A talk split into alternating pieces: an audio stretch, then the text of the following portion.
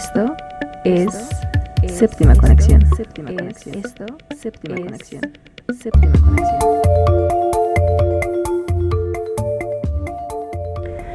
Hola, ¿qué tal? ¿Cómo están? El día de hoy vamos a hablar acerca del dinero. En específico, de las creencias que tenemos acerca del dinero. Me gustaría platicarles una historia. Y como toda buena historia, comienza con Érase una vez. Érase una vez una niña muy pequeña que estaba en la cocina con su mamá. Estaban preparando pescado. La mamá, que en ese momento tomó el cuchillo y cortó la cabeza y la cola del pescado antes de ponerlo en el sartén. La niña que no entendía por qué hizo eso le preguntó, ¿por qué le cortas la cabeza y la cola antes de ponerlo en el comal.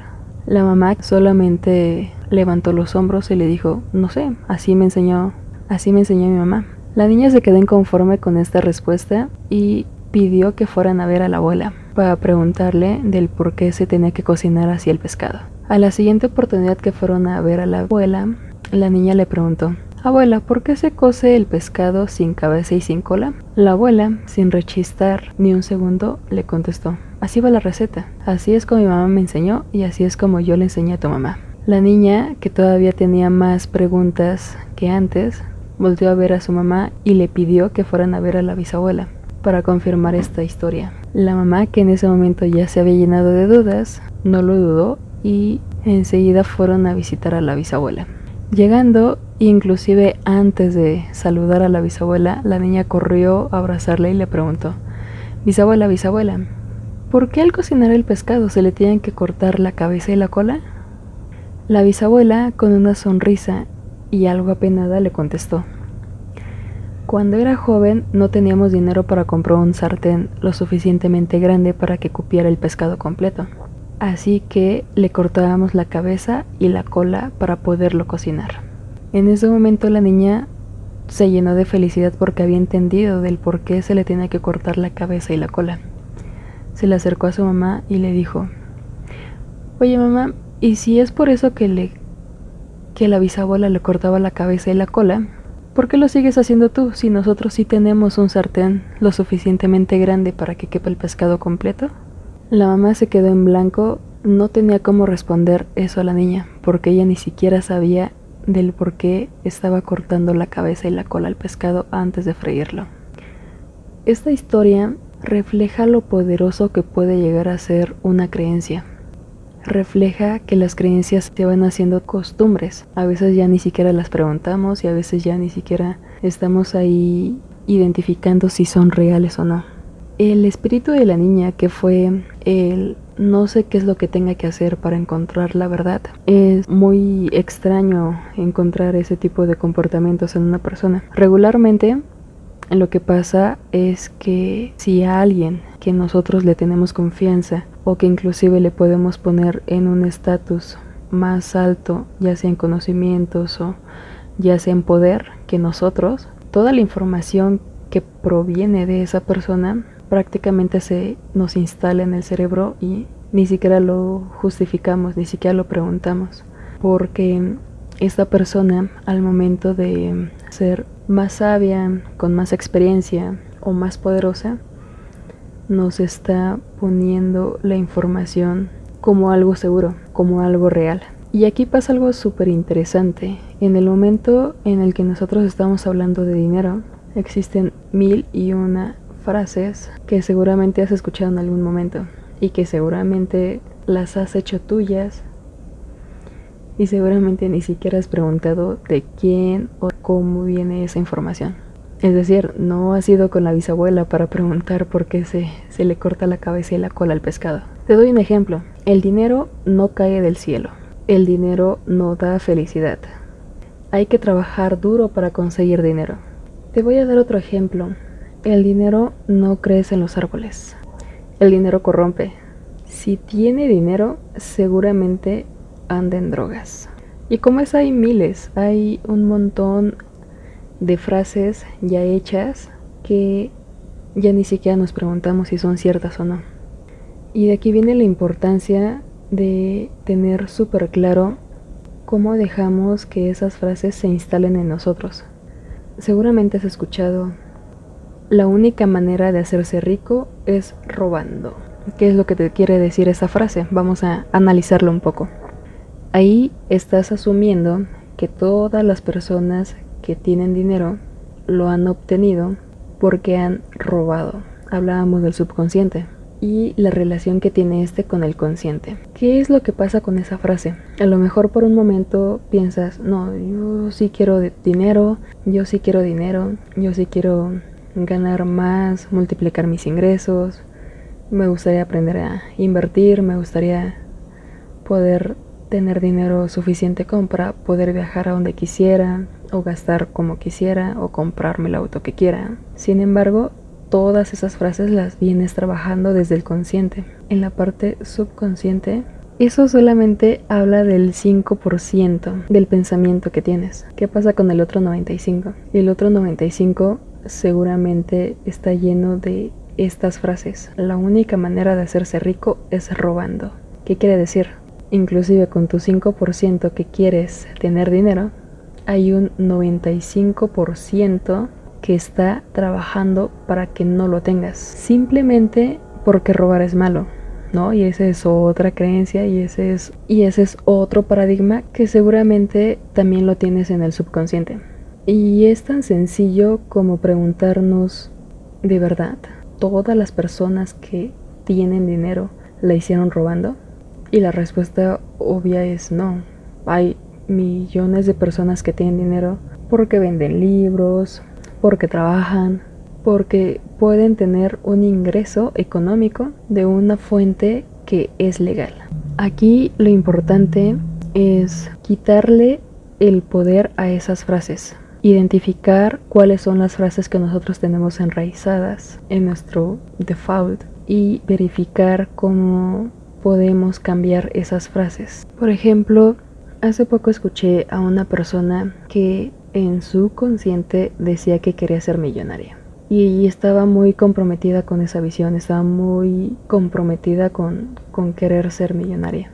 Y entonces le, le pregunto, oye, ¿y qué es lo que vas a hacer cuando seas millonaria? ¿En qué vas a gastar esos millones que vas a tener? Sus respuestas prácticamente fueron, me gustaría comprarme un auto un poco mejor del que tengo ahora. Me gustaría tener una casa con una habitación de más y poder hacer arreglos en la cocina.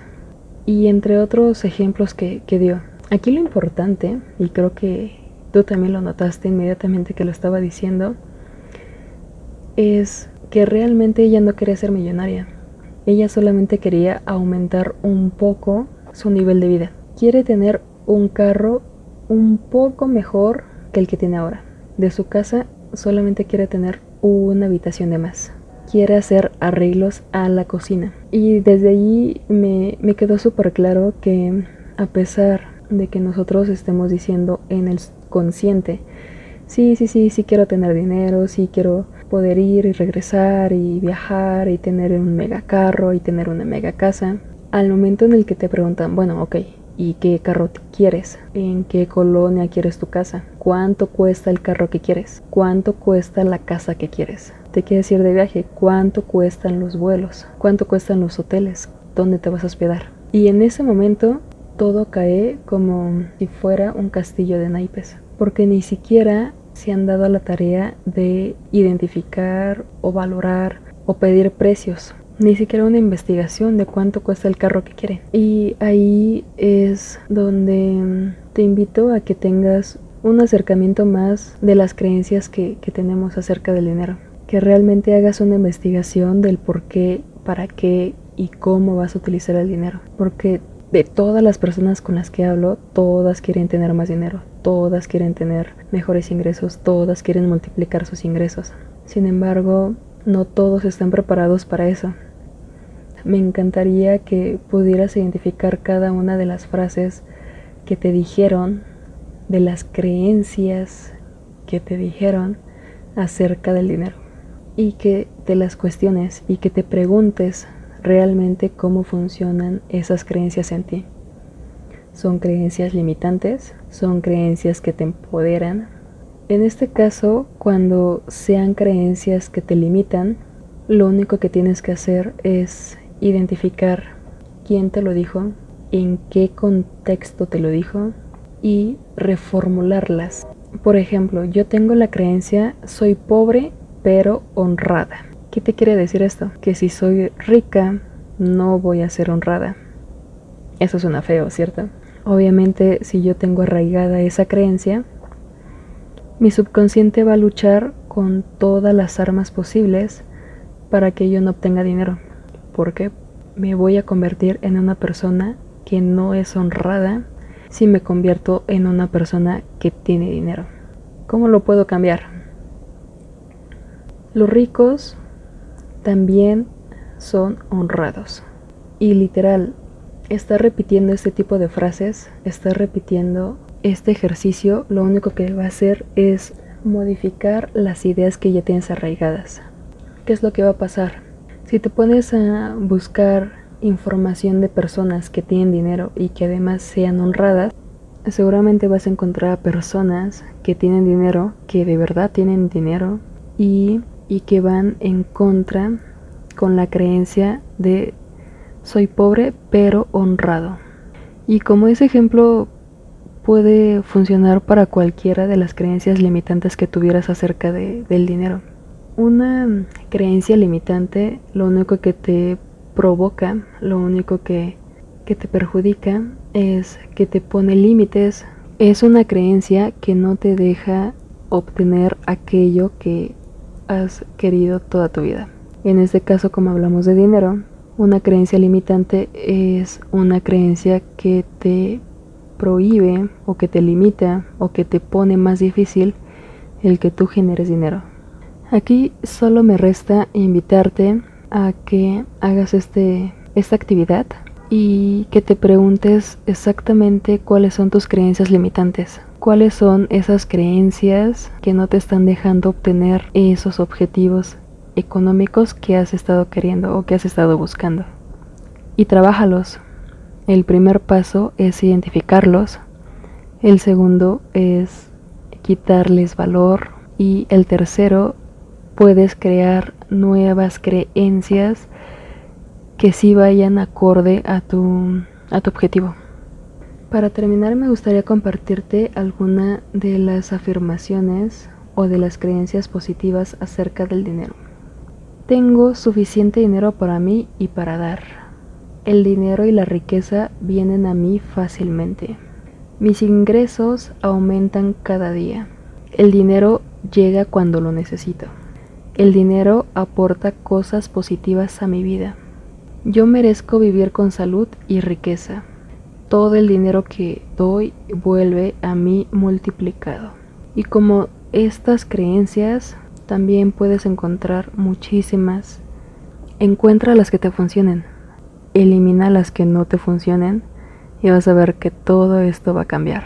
Arma tus propias creencias positivas que te funcionen, que de verdad puedas sentirlas y elimina todas las creencias limitantes que tengas. Mientras más hagas este ejercicio, más vas a poder desapegarte de esas creencias que te mantienen exactamente en el nivel en el que estás.